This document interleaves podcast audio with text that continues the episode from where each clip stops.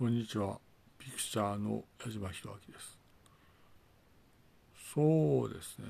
まあ今日は日曜日ですので、各家庭で考えていただいてということだと思います。